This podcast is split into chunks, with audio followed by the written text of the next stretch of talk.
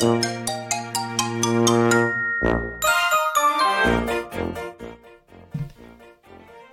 い。皆さん、こんにちは。医療法人大川歯科医大川光平です。えー、噛める喜び作ります。花ごとチャンネル、えー、お届けしたいと思いますので、今日はよろしくお願いいたします。えー、今日はですね、インプラントについてお話ししようと思っております。で、インプラントっていうのは、えー、皆さんご存知の通り、第三の歯と言われる歯ですけども、歯がなくなったところに、えー、治す治療法なんですね。で、まあ世の中ですね、結構その Google とかね、検索で、皆さんこのインプランについての情報っていうのを収集する方多いと思うんですけども、まあそれについてですね、まあお役立ち情報なんかを届けられればと思います。はい。で、まずインプラントなんですけど、まずどんな素材でできてるかっていうところも大事なので、お話していきたいと思います。インプラントっていうのは、まずチタンっていう素材でできております。で、このチタンっていう素材なんですけど、まあ、ネジ、チタンのネジ、えー、まあネジならね、世の中いくらでもあると思うんですけど、このインプラントのネジってなぜチタンでなきゃいけないかっていう理由結構重要なんですね。でこのインプラントのネジがチタンである理由っていうのは、体の中に入った時にですね、えー、異物の反応を起こさないっていう特徴があります。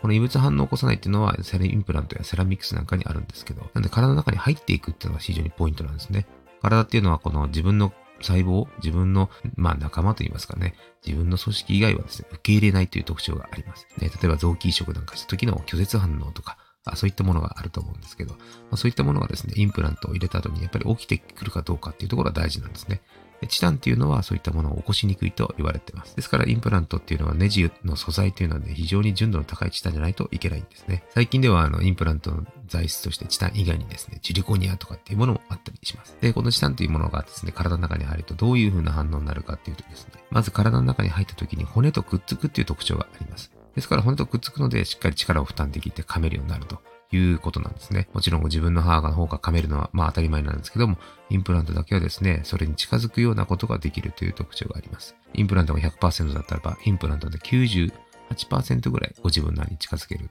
っていうふうにも言われております。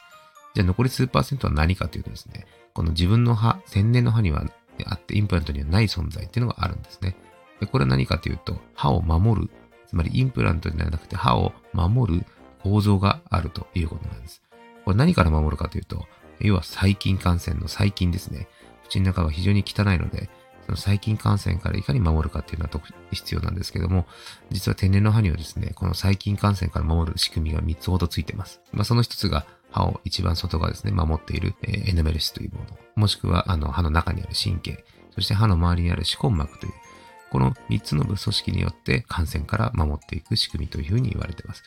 ですが、インプラントはですね、まあ、虫歯にはならないんですけども、歯周病にはなるんですね。で、しかもですね、その歯の周りの部分、もちろん神経もエナメルスもないですから、インプラントは。歯の周りの部分にも、実は歯根膜という組織もないんですね。骨と直接くっついてますので。なのでそういったところでインプラントっていうのは感染に非常に弱い状態になってます。ですからインプラントがですね、どのぐらい残るかっていうのは、実はこの感染するかしないかによって、えー、変わってくるんですね。じゃあ感染しないために何が必要かというと、まあ、有害な細菌を増やさないということなんです。有害な細菌っていうのは、えー、虫歯、歯周病の原因菌ですね。皆さんもよくご存知だと思います。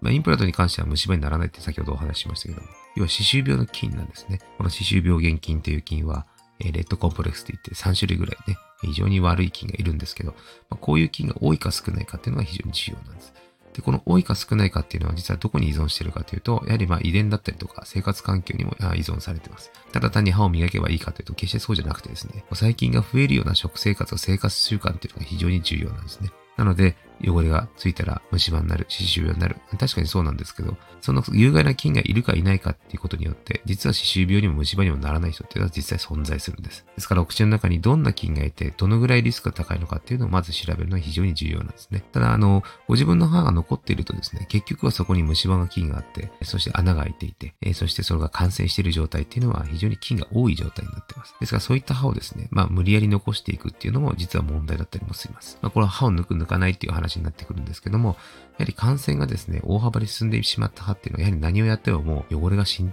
が、菌の感染がすごく深くまで到達しているので、やはり綺麗な状態にするというのは非常に難しいと思います。ですからそういったところをですね、お口の中全体をよく把握してですね、このインプラントが汚治性が高いのかどうかっていうのをやはり見比べる必要があると思います。ですので、まあ、インプラント治療がですね、麻酔へ長く使っていくために重要なことっていうのが、先ほど話した、その感染するかしないかというところが非常に重要だと思います。まずはですね、そのお口の中の環境っていうのを、まず改善していくためにお掃除とかね、悪くなってしまったあの治療というのはもちろん最初には必要なんですけども、まあ、インプラントを入れたからといって一生持つかっていうと、何もしなければですね、一生持たないかもしれないですけど、逆に言うと細菌感染さえしなければ、え、長く使うことができるということにもなります。なので、ぜひインプラント治療を受けた方、もしくはこれから受ける方もですね、まあ、そういった点に十分気をつけてケアをしていくということが重要かなと。